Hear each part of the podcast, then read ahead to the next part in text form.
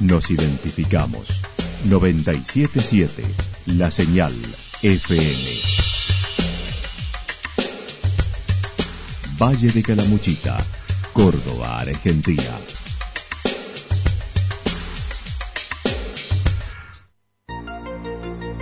El más completo resumen de las noticias de la región, encontralos todos los días a las 12 y 30, a las 16 y a las 22 horas.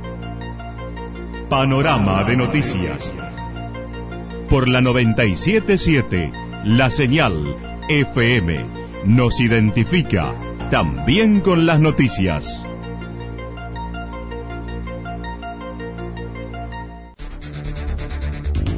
Municipalidad de Villa del Lique. Una forma de vivir. Gestión Ricardo Zurdo Escole.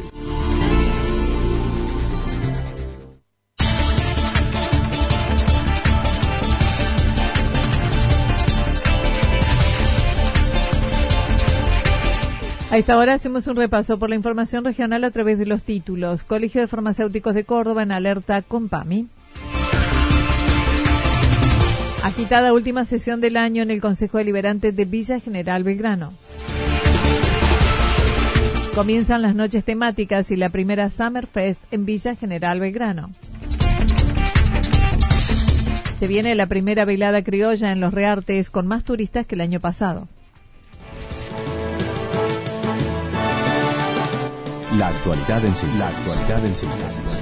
Resumen de noticias regionales producida por la 977 La Señal FM. Nos identifica junto a la información.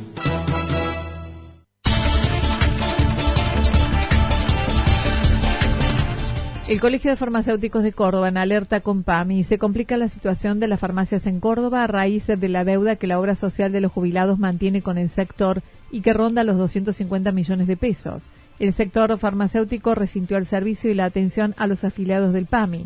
El presidente del Colegio de Farmacéuticos de Córdoba comentó se viene acumulando deuda de, desde septiembre esta parte. Hoy ya eh, sobrepasa los 250 millones esa deuda que el PAMI tiene con las farmacias del Colegio de Farmacéuticos y eso ha generado que muchas farmacias, sobre todo las chicas y las medianas, tengan la imposibilidad de hacer frente a sus compromisos, cumplir con sus proveedores y eso hace que se resienta el servicio de la obra social del PAMI. ¿no? Entonces, eh, lamentablemente, eh, estamos advirtiendo esta situación Germán Daniele mencionó esto sucede sobre todo en las farmacias más chicas y medianas, especialmente en las que tienen una economía muy ajustada y no pueden soportar una deuda que empezó desde septiembre y no pueden reponer el stock de medicamentos. Aclaró es solo una advertencia a la situación, no es una medida gremial para que PAMI tome nota todavía no es una, una medida gremial, sino que justamente lo que estamos advirtiendo es que hay algunas farmacias que están con la imposibilidad de atender, entonces tenemos eh, jubilados deambulando, eso nosotros lo percibimos porque hay muchas farmacias que nos comentan que hay muchos pacientes nuevos dando vueltas y eso sucede cuando otras farmacias no los pueden atender. Entonces queremos advertir a tiempo para que esta situación no se profundice y esperemos que, el PAMI tome nota de esta situación y de alguna manera pueda pagar esos compromisos que, que el PAMI ha asumido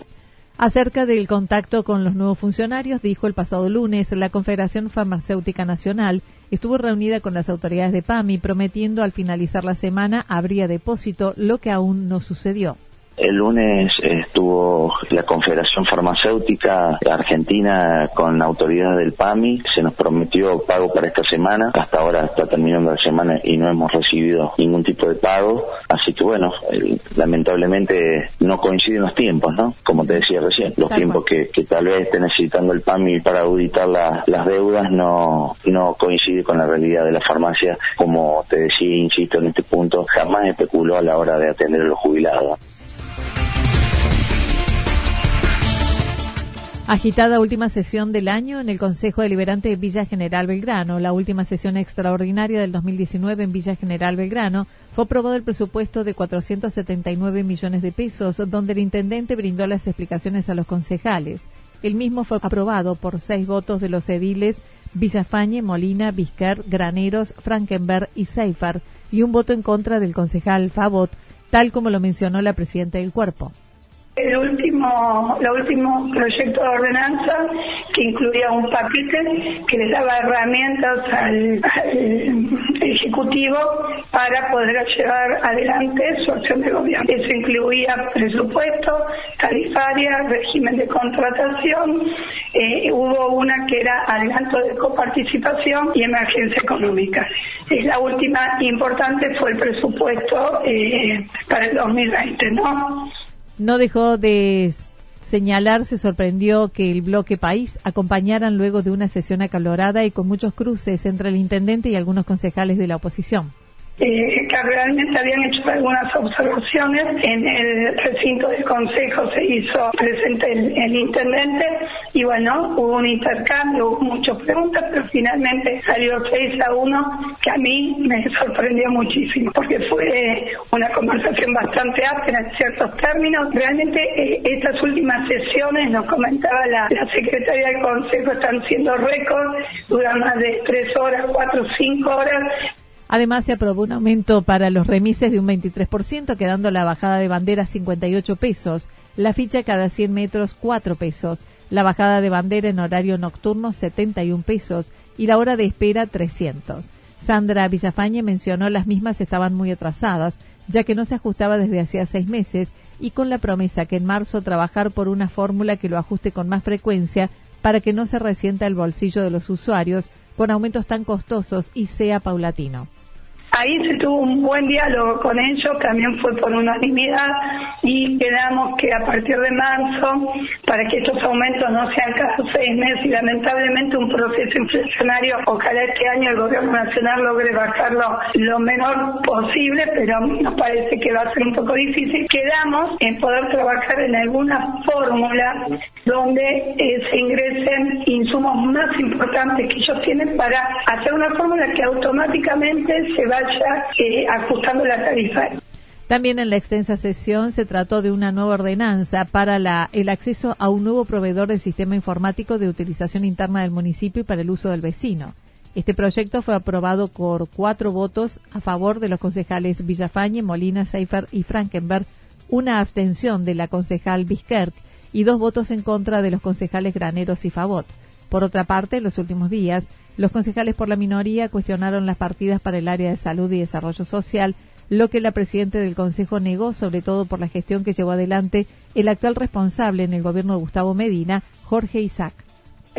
También que reconocer que cuando estuvo el doctor Isaac fue una gestión importantísima, entonces no creo que el doctor Isaac se vaya a prestar a esto. Este área específica habría que hablarlo con el doctor Isaac, él te va a tener para poder despejar toda esta duda, pero la inversión es muchísimo mayor y, nosotros queremos, sobre todo vos Franco y Ana me hicieron mil eh, notas, em, yo mi interés es que los dispensarios funcionen.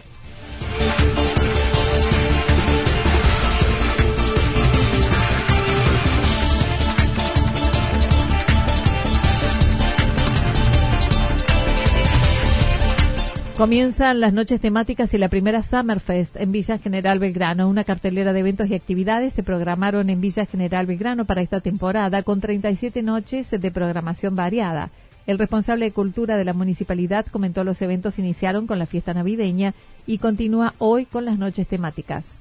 Sí, exactamente. Hemos comenzado la feria navideña que fue comenzó el día 21, este, el 20, pero bueno, eh, con el espectáculo a partir del 21 fueron siete, siete noches. Luego sigue, bueno, las noches temáticas que comienzan hoy, viernes, sábado y domingo. Y el lunes tenemos la primera edición de las tres que se van a hacer, tres, tres días que este enero, tres días fines de enero y tres días en, febrero, que es la Summerfest, una fiesta que muestra un poquito el perfil de lo que es una Oktoberfest chiquita.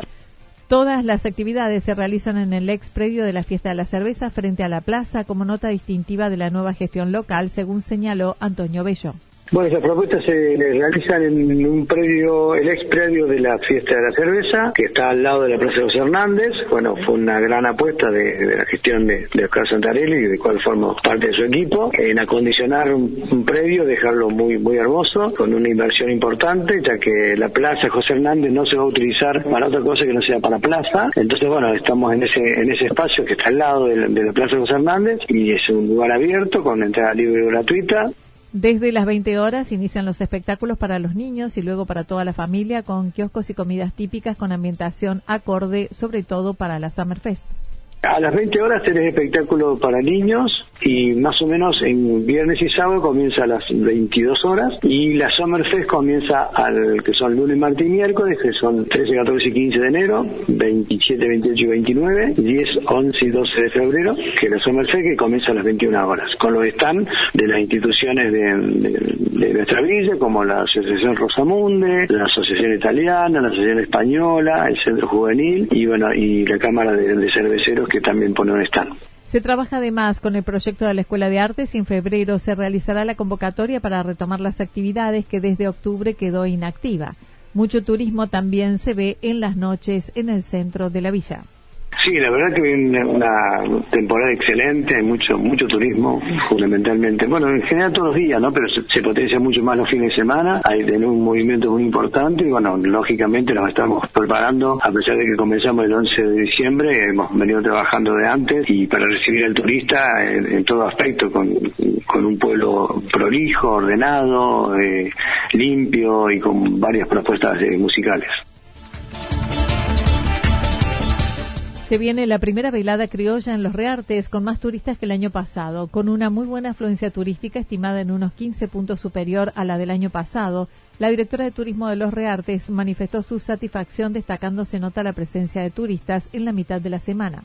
Es así, ha sido superior, bastante superior con respecto al 2019, alrededor de unos 15 puntos. Así que bueno, eh, nos sorprendíamos justamente por, eh, por ejemplo, el día miércoles con muchísimo movimiento aquí en los Reartes, cuando otros años eh, se notaba la disminución del movimiento en los fines de semana, ¿no? Y se acentuaba más sobre el jueves, viernes, sábado y, y domingo. Así que bueno, contentos con, con el movimiento que se viene dando hasta el momento. La reserva también son muy buenas para lo que queda de enero, también para febrero. Las reservas vienen a buen ritmo para lo que resta de enero y febrero. Este fin de semana estiman estará completo si el clima acompaña. En cuanto a los eventos, mañana será la primera edición de esta temporada de las tradicionales veladas criollas en el casco histórico, fiesta que no se suspende por mal tiempo ya que en caso de lluvia se trasladan al Zoom de la comuna inaugurado en el 2019. Este fin de semana vamos a tener la primer fecha de esta temporada, son tres, dos en enero y una en febrero. La gente la verdad que las espera muchísimo a las veladas criollas. Este sábado 11, a partir de las 22, en el casco histórico, se va a estar desarrollando la primera. Y en caso de que el clima no acompañe, eh, este año no suspendemos, sino que lo podemos realizar en el Zoom Atahualpa Yupanqui que estuvimos inaugurando el año pasado.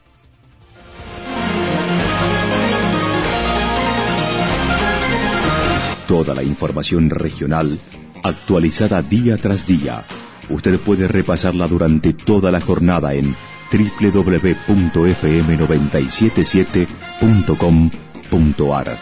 La señal FM nos identifica también en Internet.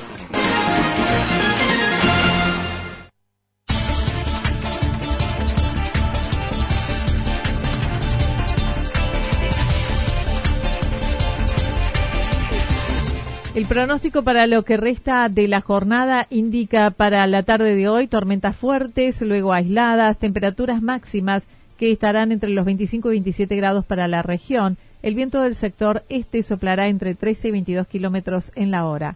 Para el fin de semana también nos esperan condiciones de inestabilidad, sobre todo el día sábado, en que además de inestabilidad estará, estará algo nublado, temperaturas máximas que rondarán entre los 26 y 28 grados, las mínimas entre 14 y 16 grados, el viento soplando del sector noreste entre 7 y 12 kilómetros en la hora. Datos proporcionados por el Servicio Meteorológico Nacional. Municipalidad de Villa del Lique. Una forma de vivir. Gestión Ricardo Zurdo Escole. Lo que sucedió en cada punto del valle. Resumimos la jornada a través del informativo regional en la 977. 977, la señal FM.